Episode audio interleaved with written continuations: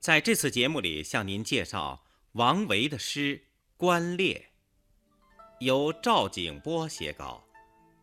说到王维，人们往往认为他只会写清空淡远的山水诗，仿佛除此之外，他就别无所长了。其实，王维在我国艺术史上的贡献是多方面的。他是开宗立派的大诗人、大画家，也是成就卓著的大音乐家和大书法家。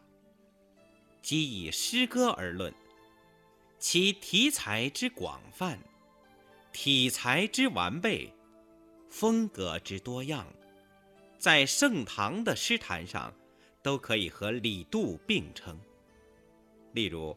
王维的《山居秋暝》和《终南山》，都是以清远取胜的优美之作。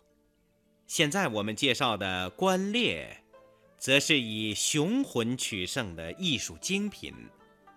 诗是这样写的：“风静角弓鸣，将军猎渭城。”草枯鹰眼疾，雪尽马蹄轻。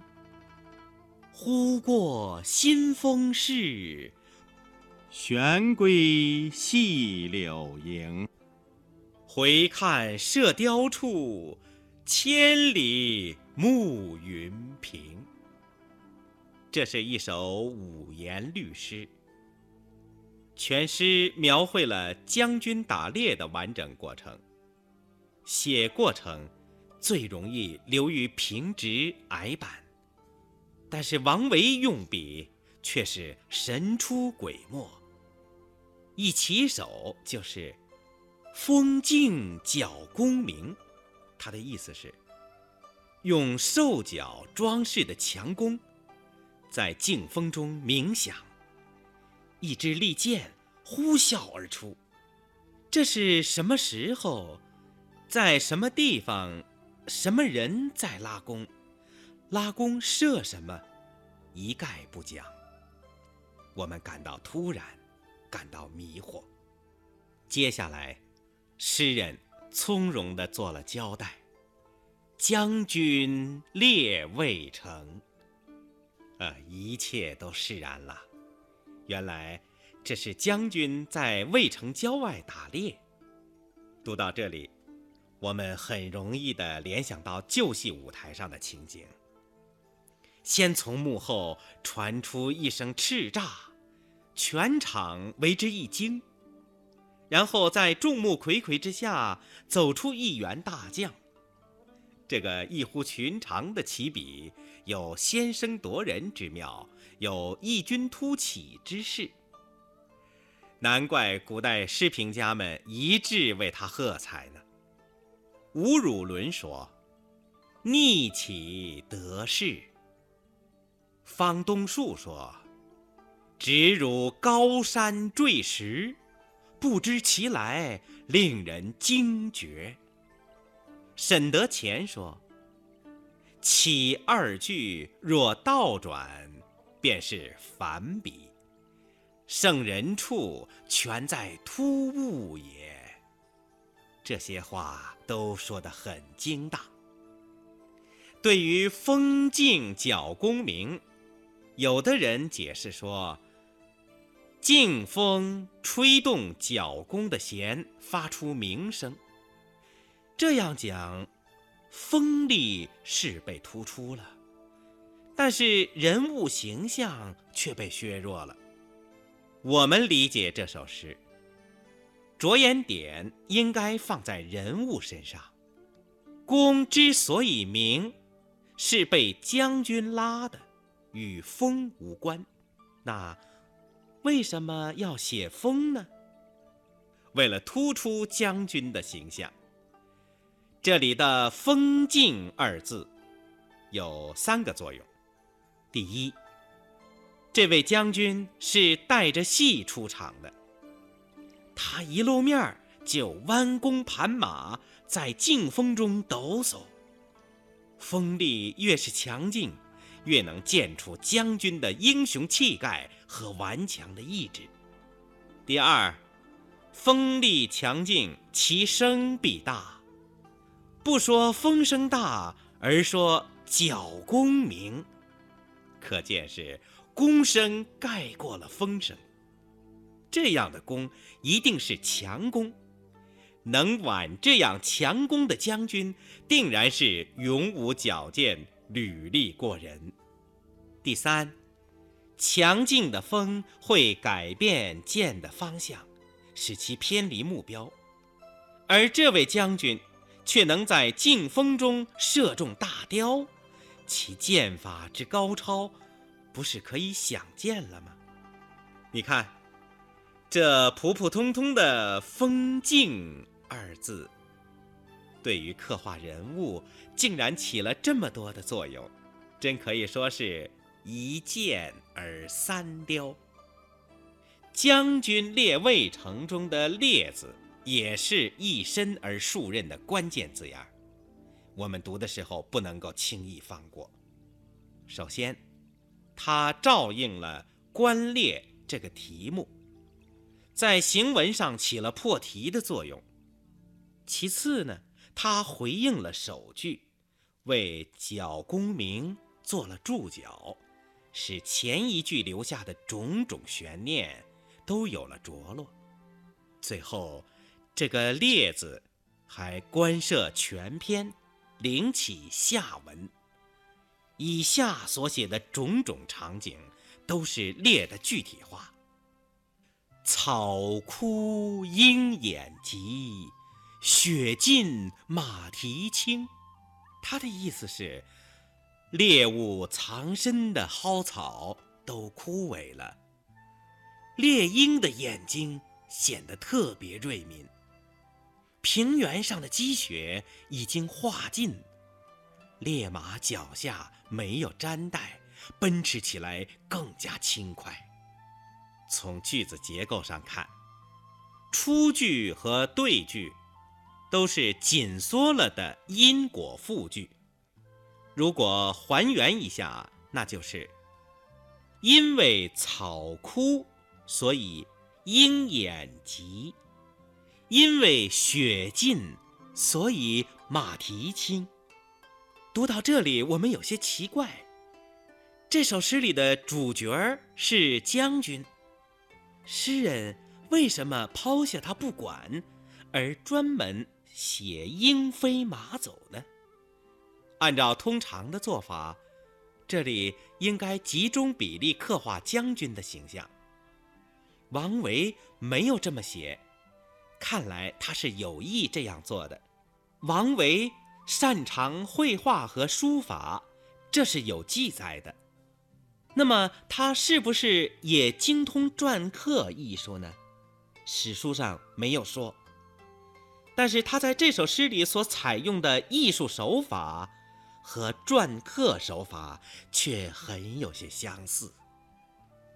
大家都知道，篆刻有两种方法，一种是把没有字的地方刻掉，叫做阳文篆刻，阳是阴阳的阳；另一种呢是把有字的地方刻掉，叫做阴文篆刻。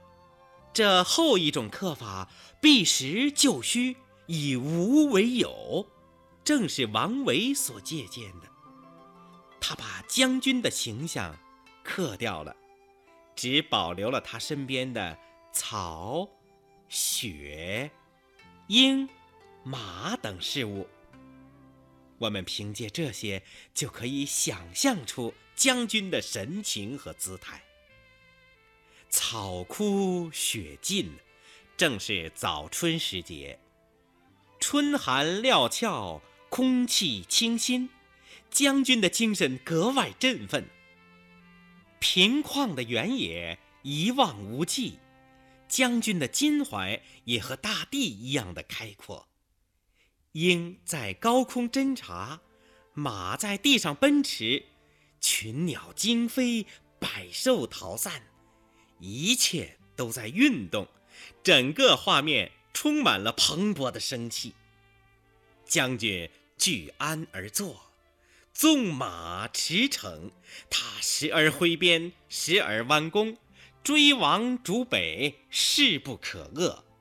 鸟兽应弦而倒，频频中箭。整个原野在将军的眼底都活动起来了，迅速地向后闪去。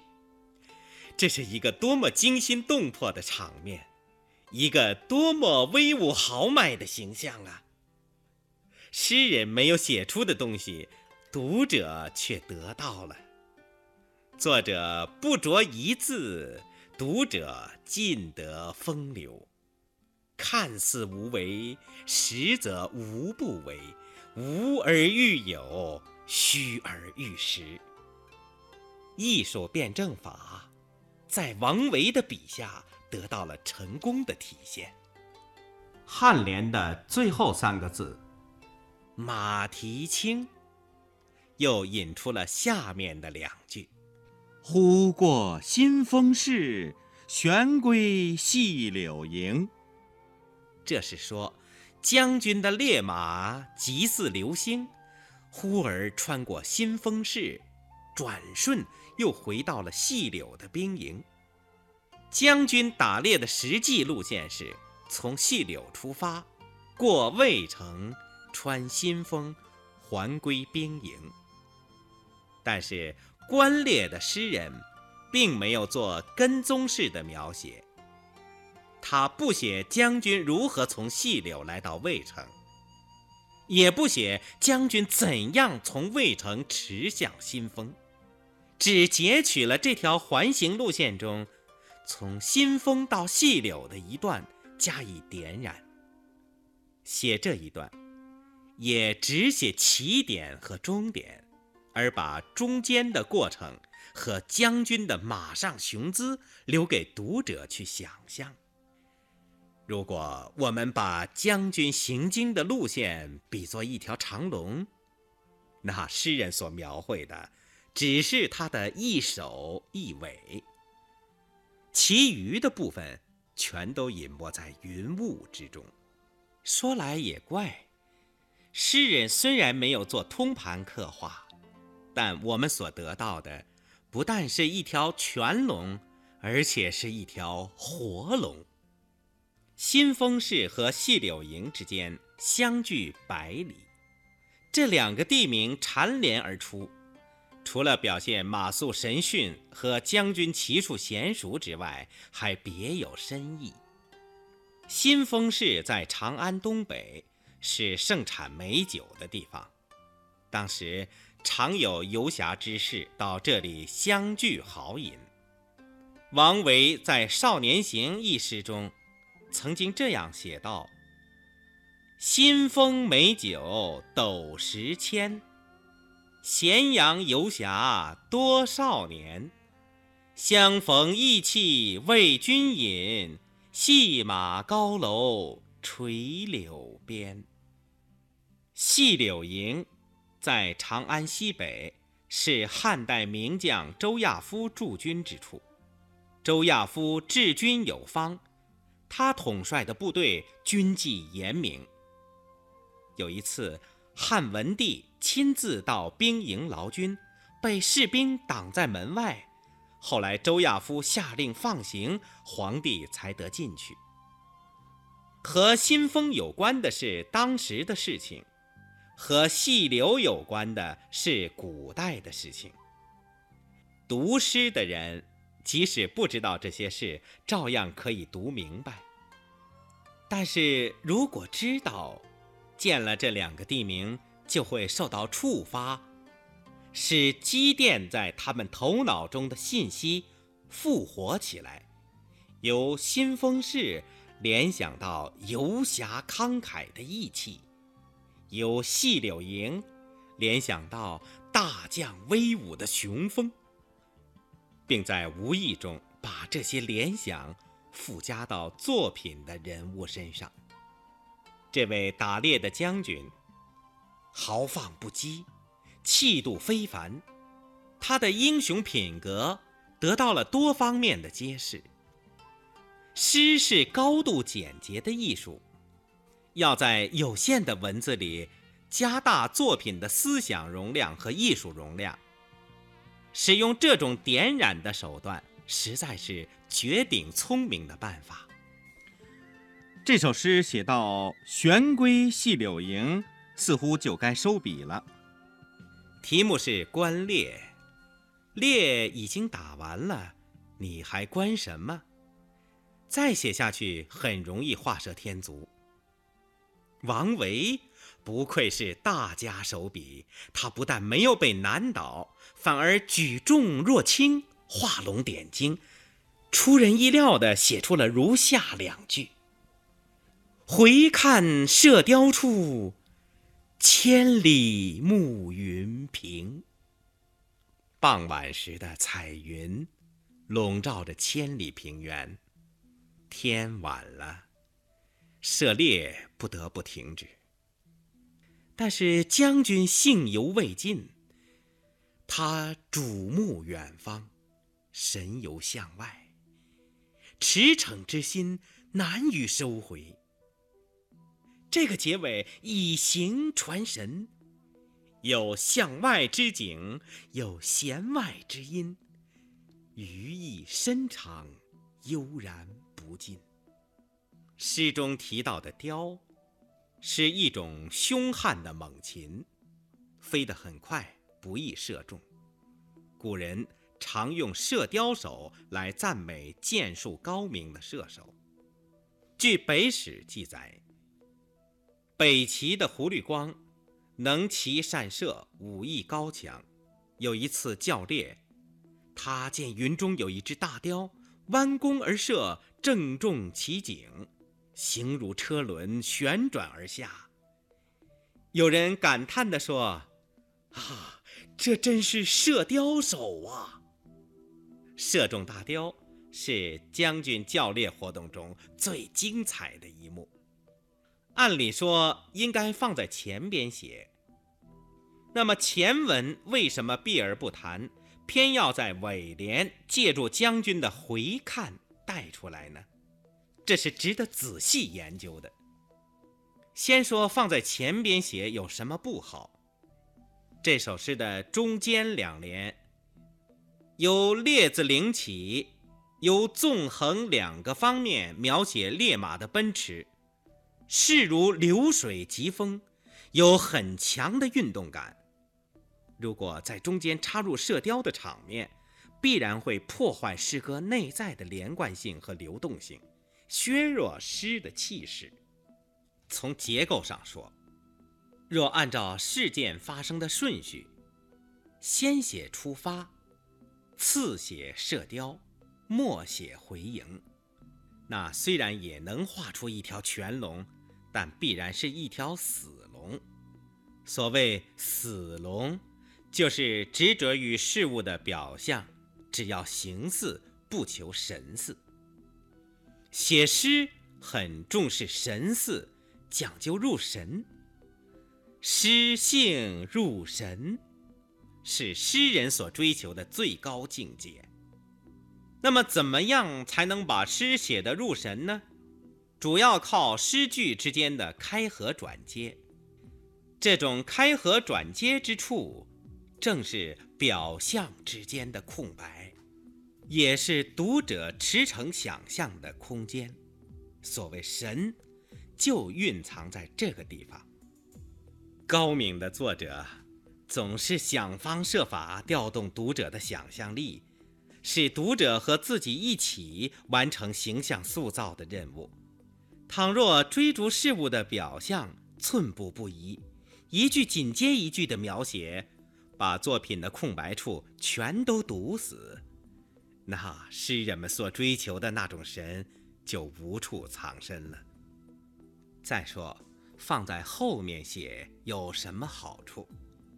一首诗怎样结尾才好呢？诗无成法，不可一概而论。姜夔在《诗说》里写道：“篇中出人意表，或反中篇之意。”皆妙。这话是有一定的道理的。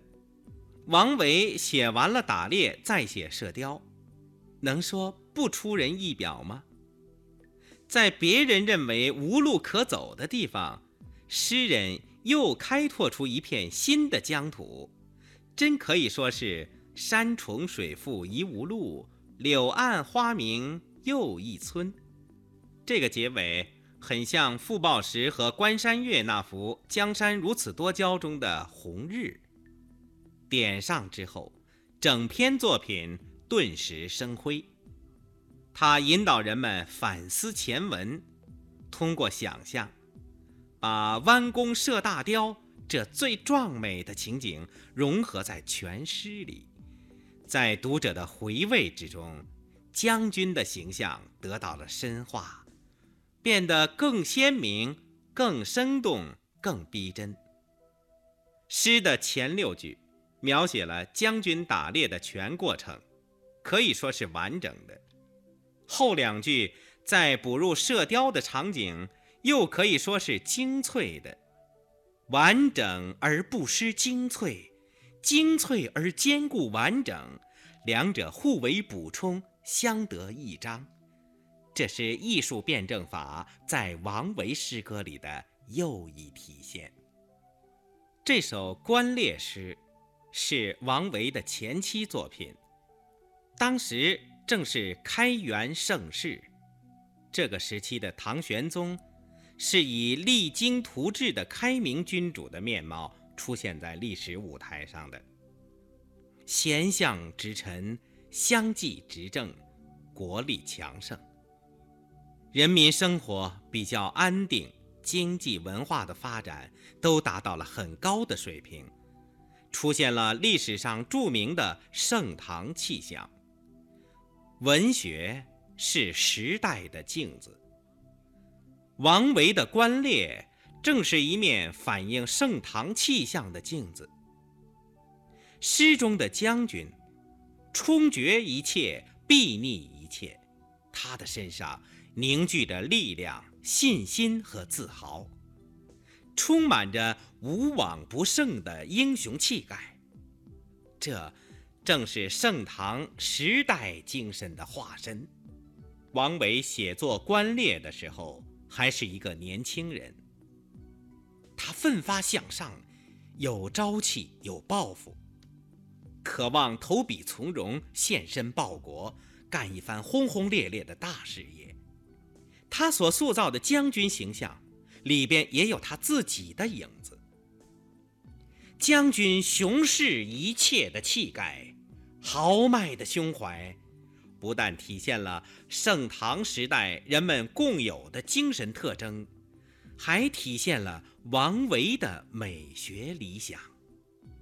从盛唐到今天，一千二百年过去了，重读《观猎诗》。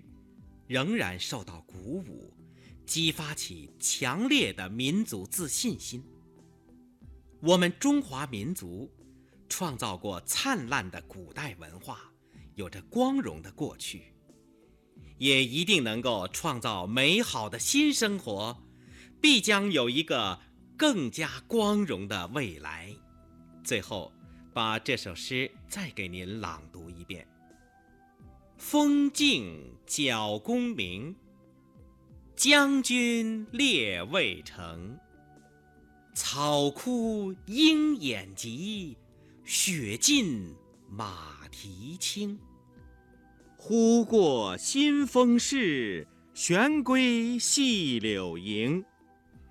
回看射雕处，千里暮云平。刚才介绍的是王维诗《观猎》，赵景波写稿，金峰播讲。